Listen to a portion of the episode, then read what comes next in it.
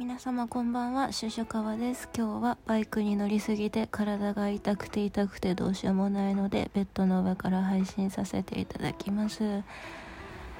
い。寝てるので多分なんか眠そうな声に聞こえると思うんですけど。眠い。眠。疲れてますね。はい。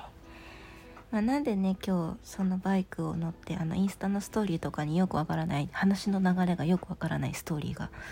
上がってたと思うんですけどまああの事のいきさつは全然そんな悲しい話、まあ、悲しいは悲しいんですけどそんなに私は落ち込んでるわけではなくてあの何て言うんですかね。ちょうど月曜日の日に仕事が早く終わったのでジムに行こうと思ってジムに行って着替えてでなんとなくその家族用の携帯をポチッと押したら LINE が入ってまして。母親からの LINE だったんですけど。あの実家に保護犬が2匹いるんですね。1匹は三重県の四日市から。もう1匹は山梨のあれどこだったっけかな？山梨のどっかからあの保護団体から連れてきた子たちで1その三重の子が白い毛玉毛玉1号って呼んだりとかあとは名前は鉄って言うんですけど鉄とあと茶色い毛玉が毛玉2号で山梨から連れてきたから貝っていう名前で14年ぐらいですね。とてもとても可愛がって最初そうですね家に連れてきた時は保護犬だったのでまず人になれなきゃっていうことで私が2週間ぐらいつきっきりで一緒に夜必ず寝てました、まあ、そんなことをしながらすごい可愛がって可愛がって猫可愛がりでもうとにかく写真も撮りまくって「もう可愛いね可愛いね」って言ってうちの家族全員から愛されてた犬たちなんですけれどもその毛玉1号の方がですね月曜日に息を引き取ったと。この間2週間ぐらい前に実家に帰った時にすでにちょっと様子がおかしくてあのうん焦点が合ってない状態で目が半開きになって目がチラチラとなんだろう眼球がチラチラ動く感じのまま寝てたんですよ。で呼んでも返事しないしでも息はしてるけど呼んでも返事しないし触っても起きないし目はなんかうつろな状態でちゃんとまぶた半分ぐらい閉じてたんですけど大丈夫かなと思って後ろ足触られるの嫌な子なんですけど後ろ足の肉球触ったら起きたんですよ。ああ生きてると思って。ああでもなんか様子おかしいな今年の夏7月6月かな？暑かった時もしんどそうだったしな。大丈夫かなと思ってたんですけど。土曜日からちょっと様子がおかしくなっちゃって。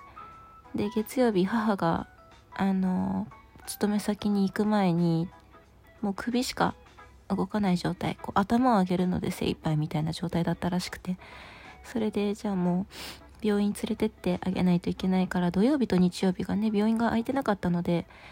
月曜日お仕事行かないといけないから仕事終わったらすぐに帰ってくるから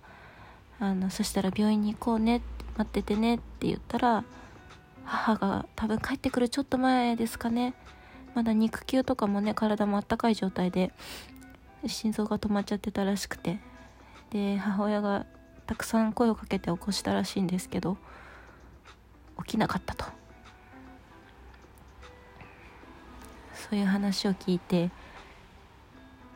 うんやっぱりその東京にいることの一番辛いのってそのまあ犬とかね猫を飼ってる方だったらすごくわかると思うんですけどただのペットじゃないんですよね。それは例えばヘビだったりトカゲだったりフクロウだったりインコだったり文鳥だったり。他の生き物でもそうだと思うんですけどやっぱりその家族なんですよ。ペット。愛玩動物。愛玩じゃないんですよ。家族なんですよ。だからその鉄と貝は毛玉1号2号は私からしたら弟だったんですよね。弟であの人間の年齢で言ったら私よりはるかに上です。多分100歳超えてるんじゃないかなっていうぐらい100歳いくかいかないかぐらいだと思うので、まあ、そんな子たちがねずっと一緒にいたんですけれども突然の朗報が入って朗報朗報じゃない朗報じゃない。えっと秘宝が入りまして。あの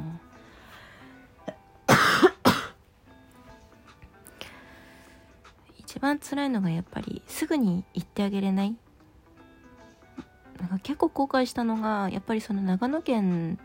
の美容室で働いてると月曜日が毎週お休みなんですよ。月曜日は美容室のお休みの日が多くてだから長野で働いてたら多分その月曜日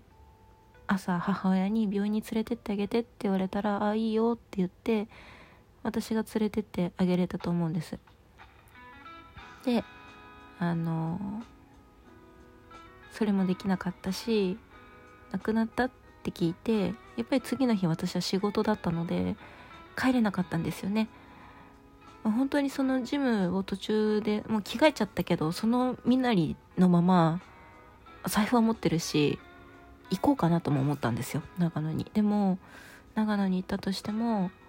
親にも迷惑かけてしまう。迎えに来てもらわないといけなくなっちゃうので親に迷惑かけちゃうっていうのと、まあ、その自分自身のその仕事にもし支障をきたしてしまったら間に仕事にね間に合わなかったらとかいろいろ考えたらちょっといけないなっていうので急遽バイクをレンタルしてでずっともう天天候とずっとにらめっこでそれから雨降ったらバイク乗れないのでどうしようと思ってでずっと天候とにらめっこしながらまあ前日の水曜日にその24時間1時間ごとの天気予報を見てなんとかいけるだろうと。雨を雨をくぐり抜けてなんとかいけるだろうと思って。でちょっとあの強行突破で行こうと思って水曜日に早めにちょっと家に帰ってきてお風呂も全部済ませて朝の9時にレンタルをしてたので自分のね弟に会いに行くために早く起きようと思ってあの8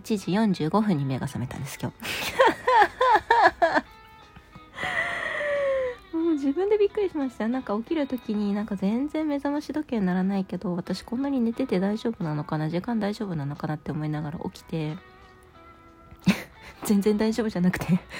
とりあえず準備しないといけないから準備してでお店が9時オープンだったので9時5分に電話して「すいませんちょっと寝坊したので10時ぐらいにバイク取りに行きます」って言って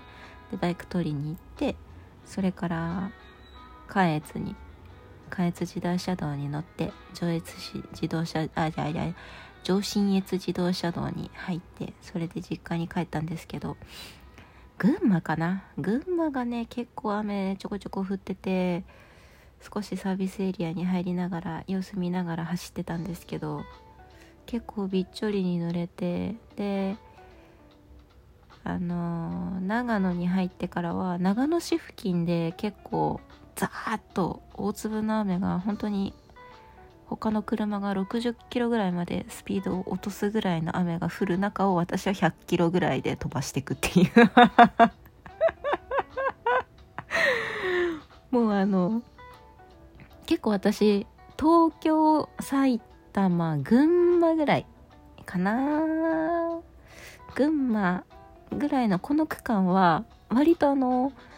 覆面パトカーとかオービスとかあのスピードのねあのチェックがすごい厳しかったりするので80キロとか90キロで走るんですけどもうあの長野市ら辺に入ってきちゃうともう私の庭なんですよ。もう常日頃からそこら辺しょっちゅう走り回ってた場所だからもうあの道路がどれぐらい荒れてるかとかその道路のわだちとか荒れ具合とかっていうのもあの全部分かってるのであ飛ばす飛ばすみたいな。でしかもその雨が降り始めちゃった時にあの東京関東圏内とかだと結構あのこまめにパーキングエリアとかサービスエリアとかがあるんですけどあの長野県ってそんなにサービサービスエリアも少なければパーキングなんてほとんどなくて。だからその休みたくても休めないしサービスエリアとかに逃げ込みたくても逃げ込めない状態だったのでもうとにかく前に突き進むしかないんですよイノシシのように。だからもう雨雲をどうやって横断するかみたいな感じでめちゃめちゃかっ飛ばして実家に帰ったんですけどあのなんだろう。気持ちが早く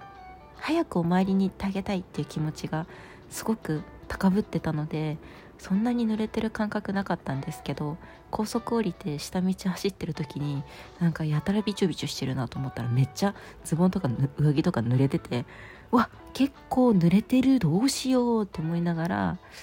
まあ、実家にもしいつも私が乗らせてもらってる車があればそれを借りてあのコインランドリーに行こうと。乾燥機を使おうと思って。でその実家までちょっとお参りをしに帰りました。はい。ちょっとまだ続きがあるので次の枠でもお話ししますね。ではまた次の枠で。